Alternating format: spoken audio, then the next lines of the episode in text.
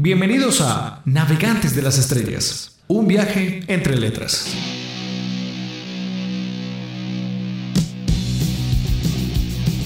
Me miro en el espejo y soy feliz y no pienso nunca en nadie más que mí y no pienso nunca en nadie más que mí. Hola, ¿qué tal? Bienvenidos a Navegantes de las Estrellas. Este es un podcast que podrás escuchar hoy o dentro de 50 años. No importa, siempre estará vigente. Navegantes de las Estrellas es un programa de radio que trata sobre contemporaneidad, pero de una manera especial. Se entiende en este proyecto lo contemporáneo de una manera etimológica, con el tiempo, al tiempo y lo que incluye el tiempo, es decir, pasado, presente y futuro. Este programa es pues tanto de actualidad como de historia. Bienvenidos a este viaje.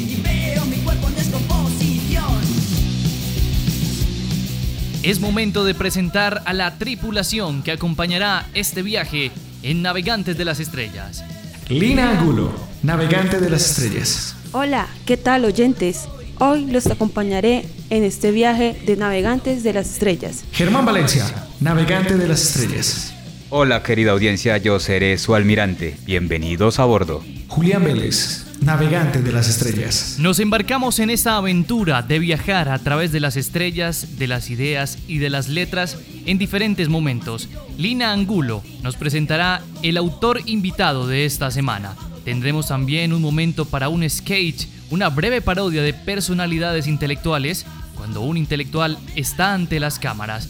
También en nuestra navegación estaremos presentando la palestra, un espacio de un modo dramático y excesivamente performático donde veremos la personificación de las ideas de grandes autores oponiéndose entre sí en un ring de boxeo. Además, tendremos nuestro Tempus Machina, nuestra radionovela en la cual podremos viajar en el tiempo y a través del tiempo.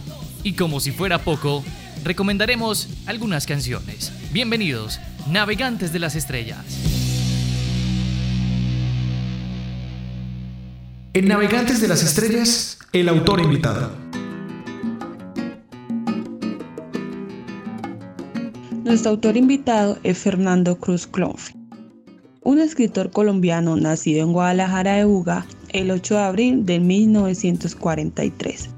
Reside y trabaja en Cali, docente de la maestría en la Universidad del Valle. Cruz Cronfli es autor de la amplísima obra tanto en lo relativo a la literatura como a la investigación de diversos campos de las ciencias sociales. Es autor de novelas importantes como La ceniza del Libertador del 1987 y La caravana de Gardel del 1998. La obra que recomendaremos hoy es La tierra que atardece, ensayo sobre la modernidad y la contemporaneidad del 1998. En ella nuestro autor dice que lo contemporáneo no solo la radica en la industrialización, las herramientas y lo utilitario. Si bien es cierto que lo utilitario es importante, ser contemporáneo es una especie de simultaneidad con lo de los demás. Sin embargo, eso no afecta mucho la vida del hombre en términos de que comprar el iPhone te hace mejor persona.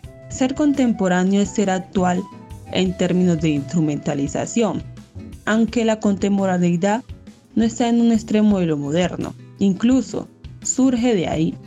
Los instrumentos sugieren sentidos éticos, valores, funcionalidad positiva. El ser humano le teme al botón, la bomba, pero la modernidad no implica alza en valores o disminución de antivalores. Los modernos son los mateleros, las ideas que fundamentan nuestra civilización aunque lo contemporáneo es racional, así como ser un hombre moderno medieval también lo era. El término moderno va trascendiendo. Hay que recordar, el hombre moderno medieval no miraba al pasado. El hombre renacentista sería moderno gracias a retomar figuras clásicas. En definitiva, vivir en la contemporaneidad para nuestro autor es tener conciencia del pasado y del futuro.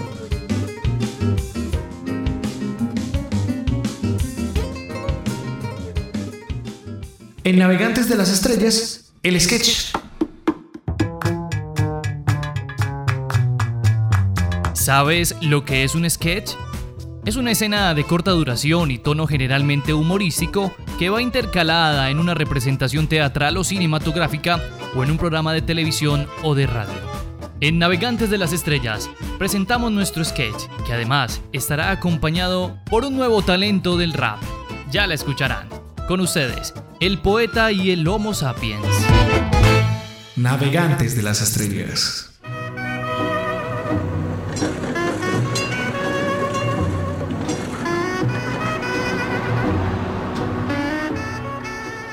Érase un día de esos en los que pasan cosas que nadie espera. Una criatura singular, un héroe cultural, un salvador sin salvación, un poeta. Bueno, digamos que no es que lo sea, sino que expresa sentimientos por medio de palabras edulcoradas y ve lo maravilloso de todo, aunque no tenga idea de nada. Entonces un día se levanta, enciende un cigarrillo. No se sabe por qué, ya que antes no fumaba. Se pone una boina, se dice a sí mismo, soy poeta, y saldré a anunciárselo al mundo. Así sucedió y entonces salió de la podredumbre en la que permanecía. Oh, perdón, salió de la hermosa crisálida del bar con un pensamiento en su cabeza. Bueno, pensamiento, pensamiento, pues no. Igual, decidió cantarlo al mundo. Ya en la calle se encuentra con un Homo sapiens, un enfermero, un hombre que no sabe que es importante y por eso no se lo grita al mundo a la cara. La criatura lo detiene, digo, el poeta. Buen día, señor. ¿Conoce usted la belleza? Eh, supongo que sí. Verá ayer. Eh, bueno, bueno, yo le explicaré lo que es la belleza. Pues esta se puede hallar hasta en lo sí, de acuerdo, pero tengo prisa y bueno, yo sé. Verá, verá, la nostalgia es... Bueno, en serio debo irme. Hay cosas más importantes. ¿En serio?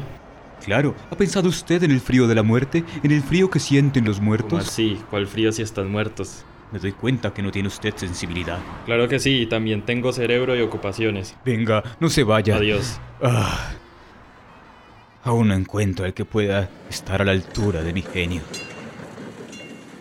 Y allí tenemos a nuestro Piteco Poeticus en busca de las palabras y de la suma atención.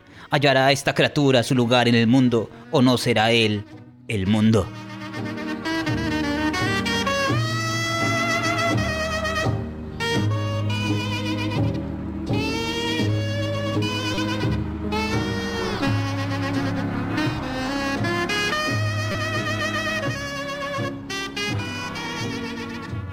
Navegantes de las Estrellas. Poeta. Yo. Poeta. Poeta. Yo. Poeta. Wow. En tierra de ciegos, el tuerto es rey. Para, pa, pa, para, pa, pa, pa, pe. A veces el asombro te lleva a algún lugar. Confundes cualquier cosa con los límites del mar. Te han dicho que creas que eres especial, mas todos lo somos o no hay nadie principal. Dices que no crees en Dios, pero te arrodillas en templo para dos. Hablas de amor, sueñas con un mundo mejor. Si esto no es iglesia, entonces ¿qué será? Compras tu esperanza al día y escribes poemas que llaman la atención religiosa de los compas. ¿Ya te alcanza para un carro? Se acerca una horda de poetas que con la palabra se reúnen alrededor de la palabra. Se reúnen a hablar. Pero a ellos les gusta exagerar. ¿Compraste ya tu carro? ¿Qué dicen tus poemas? ¿Serás igual que Onan? Tus versos se derraman sobre el suelo, desperdiciándose. Tal oro, no te queda otra que convertirte en loro. Wow. Spleen. Soldade. Parnaso. Y hola señorita, ¿cómo está? tierra de poetas, el tuerto es rey. Para pa pa para pa pa pa pey. Que la melancolía no te abata. Lee un libro en un café. Si logras concentrarte, está muy bien. Si alguien más te ve. Spring, Saudade, Parnaso. Y hola señorita, ¿cómo está? Sí, yo creo. Quedó, yo creo que no sé, quedó. No, creo que pronto, de pronto comemos la otra. No, a mí me gustó. Navegantes de las estrellas. Seguimos en esta aventura, en este viaje de navegantes de las estrellas. Gracias por continuar con nosotros. Es momento de anclar nuestro barco y hacer una breve pausa para escuchar la palestra, un espacio de personificación de las ideas de grandes autores oponiéndose entre sí. En este caso, se encuentran la antropotecnia de Peter Sloterdijk y la organología general y la genealogía de lo sensible de Bernard Stiegler. Escuchemos. La palestra en Navegantes de las Estrellas.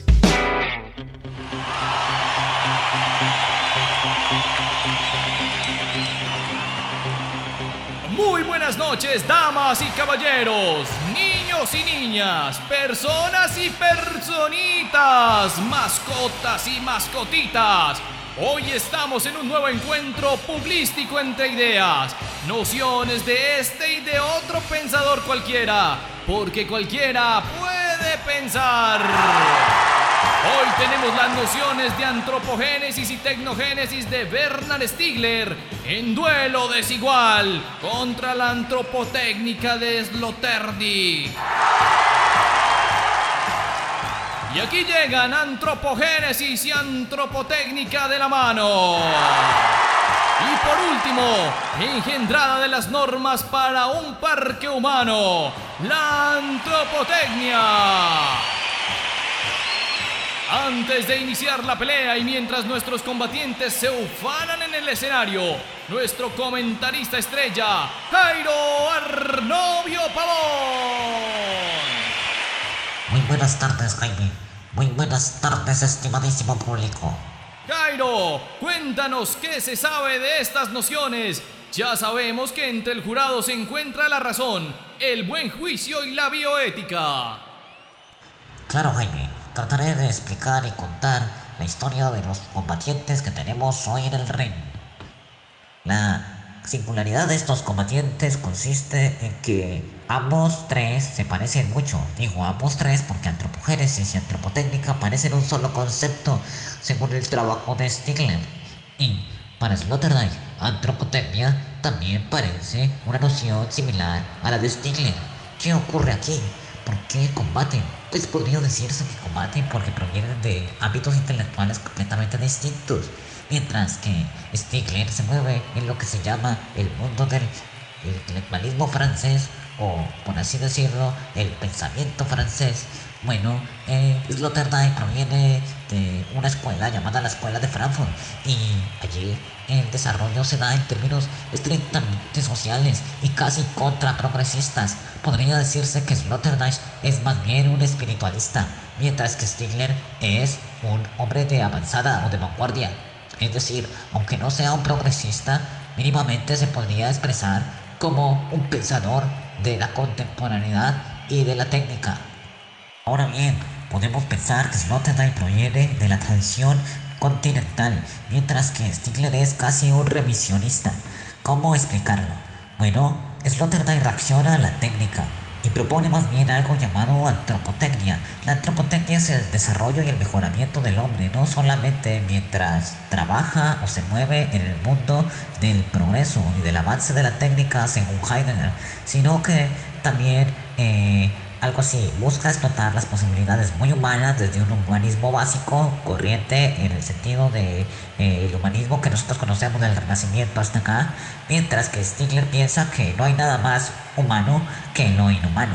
Eh, este concepto habría que trabajarlo más. Podría decirse que esta es una pelea de combatientes idénticos pero al tiempo desigual, porque parece que antropogénesis y antropotécnica tienen la pelea ganada. Que lo inhumano no existe el concepto de técnica como tal.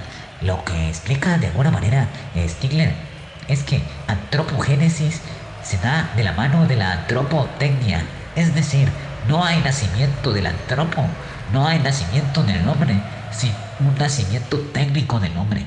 Los dos van de la mano.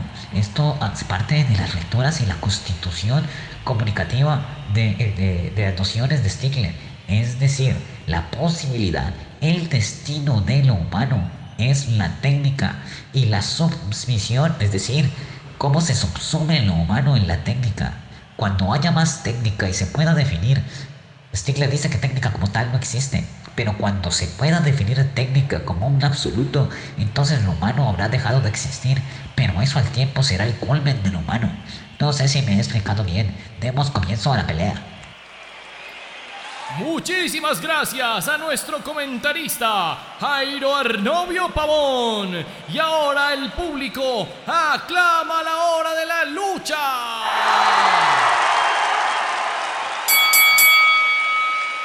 Y arranca el combate. Antropotecnia intenta doblegar con sus dos poderosas manos mejoradas por el esfuerzo de miles de años de gimnasia. Perfeccionamiento de la mente y el cuerpo. Y suelta el primer empujón hipocrático mensana incorpore sano. Antropogénesis y tecnogénesis hacen una fusión integral y responden con que el hombre no posee cualidades intrínsecas y que es el desarrollo técnico el que le da sus atributos como le parece. Antropotecnia vuelve a la carga y responde con una patada historicista definiendo toda técnica como una tecnología del yo y por ende lo humano alcanza su culmen bajo, el hallazgo de la posibilidad de su mejoramiento técnico a la vez que humano que pelea, señores. Antropogenia y tecnogénesis hacen una combinación de golpes de derecha a izquierda, de izquierda a derecha. Señalan hacia un punto fuerte. Este consiste en declarar que no existe la técnica per se, sino que no hay hombre sin técnica y que la sustancia de lo humano procede de su capacidad de inhumanidad. Su destino, el del hombre, es la artificialidad. La combinación de golpes acaba con una declaración de la cinemática, de la conciencia en la cual no hay otro fin que el de la conciencia absoluta. Golpe va, golpe viene, una pelea de nunca acabar. Suena la campana final. Tal vez no hayan conclusiones. Quizá no pueda resolverse esta infinita interacción y creación de lo humano. Tal vez sean lo mismo y no lo mismo. Habrá un Deus ex machine que lo resuelva en el siguiente encuentro. Tendremos el enfrentamiento entre ideas de singularidad y red isométrica. No se lo pierdan de este absurdo muy intelectual en el que las ideas tienen vida propia.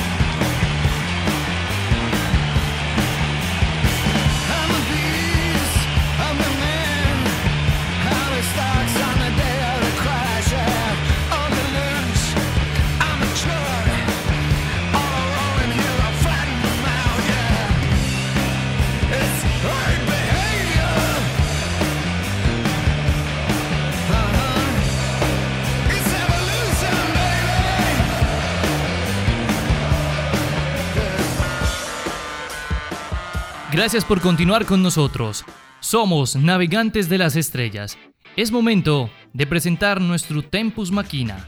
Esta radionovela que trata sobre un joven doctor en espeleología que descubre una cueva en la que hay una fuente de agua que al agitarla permite presenciar en ella aquellos acontecimientos históricos que pasan por su mente al momento de introducir su mano en el agua. Avancemos. Tempus Máquina, el navegante de las estrellas. Carabelas de Colón, todavía estáis a tiempo. Antes que el día os coja, virad en redondo presto, presto. Tirad de escotas y velas, pegadle al timón un vuelco y de cara a la mañana desandad del derrotero. Atrás a contratiempo. Mirad que ya os lo aviso, mirad que os lo prevengo. Que vais a dar con un mundo que se llama el mundo nuevo. El joven doctor Aguirre, junto con su guía, un guardabosques, y su asistente, una joven estudiante, exploran una caverna rocosa en la que hallan una fuente de agua. Allí, al introducir las manos para beber, el doctor logra a través del agua ver el momento de su casamiento, pues estaba pensando en ello. Después de discutir con sus acompañantes sobre este acontecimiento y a su vez, después de que cada uno experimentara por su parte, deciden elegir tres momentos interesantes para ver a través del agua. El nacimiento de la escritura, el descubrimiento del primer neandertal en 1856, la invención de la imprenta y antes de agitar el agua para ver el instante en que Neil Armstrong pisó la luna, la joven estudiante interviene y pregunta si acaso sería posible ver el futuro. ¿Qué pasará?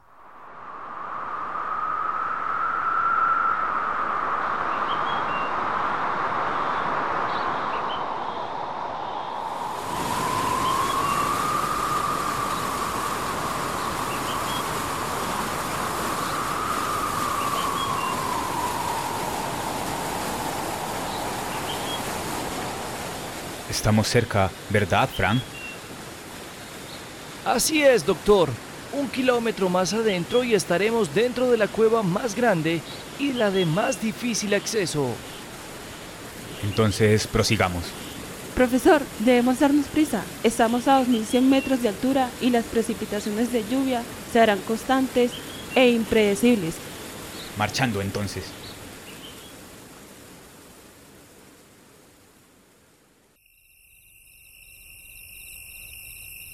Es maravillosa. Vamos, enciendan las frontales. No se alejen y síganme. Nuestros protagonistas han llegado a su meta. Una ruta inexplorada que según los cálculos del doctor en geología y especialista en espeleología y arqueología mineral Xavier Aguirre, contiene fósiles y tal vez evidencias de arte rupestre. Han tardado días en llegar, pero aquí están.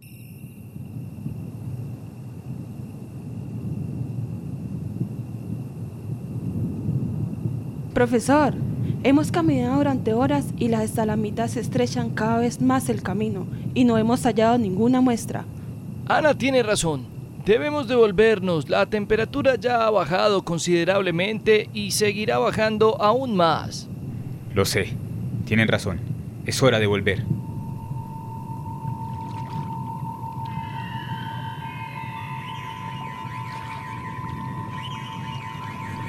Miren, algo brilla. Es el agua la que brilla. No, no, no es el agua. Es piedra caliza. Los tres se acercan. El doctor recoge entre sus manos un poco de agua y bebe. Mm. Está cálida y... ah.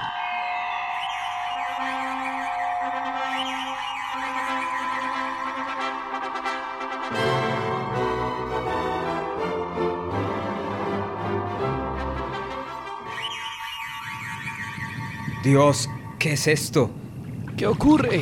Estaba pensando en Laura, mi esposa, e inmediatamente vi en el reflejo de las aguas nítidamente el momento de mi matrimonio. ¿En serio? A ver.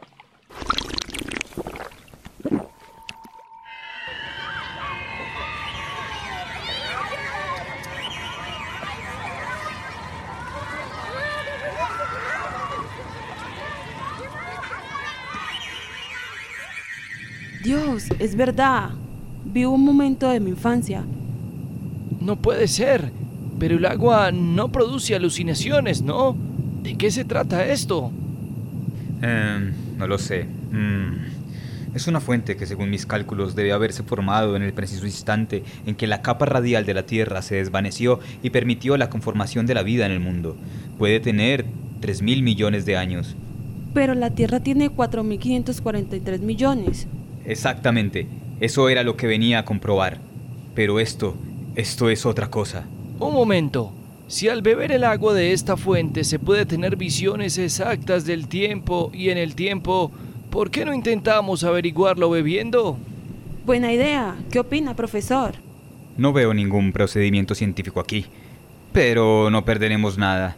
Podemos beber y pensar los tres en lo mismo. ¿Qué veremos? El nacimiento de la escritura. Intentémoslo.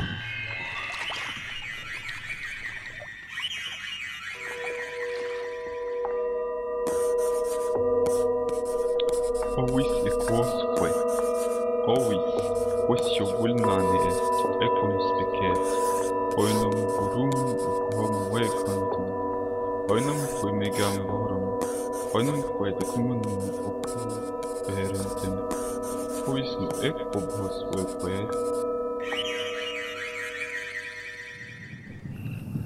¿Todos lo vieron? Sí. ¿Y si ahora vemos el descubrimiento del primer fósil neandertal? Fue en 1856. ¿Y cómo figuro eso? Es verdad. Bueno, puedes intentarlo haciéndote la pregunta, algo así como ¿quién descubrió el primer fósil neandertal? Está bien.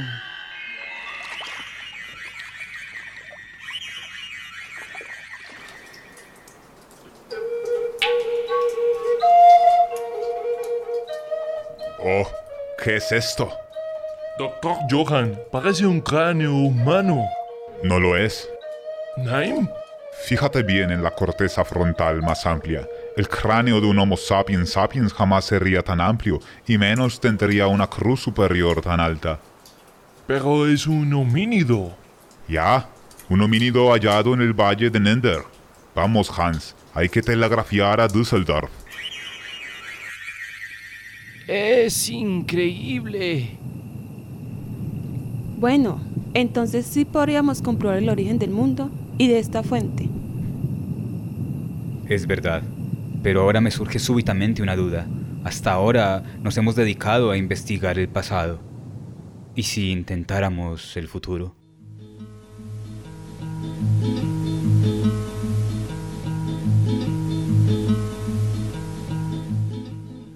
Que va a hacer redondo el mundo como manda Ptolomeo, para que siga girando desde lo mismo a lo mismo. Atrás, a contratiempo. Por delante de la costa cuelga un muro de silencio. Si lo rompéis chocaréis con terremotos de hierro, hierro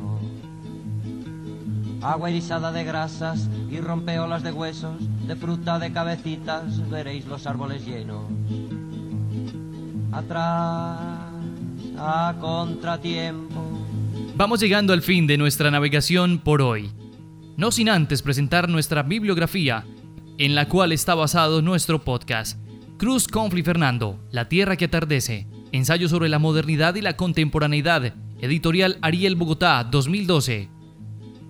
Leroy Gurhan André, El gesto y la palabra, ediciones de la Biblioteca Universal Central de Venezuela. Sloterdijk Peter, Reglas para el Parque Humano, respuesta a la carta sobre el humanismo de Martin Heidegger, ediciones Ciruela, 2006. Tecnogénesis y antropogénesis en Bernard Stiegler, o de la mano que inventa al hombre, Marcela Rivera Juntiel.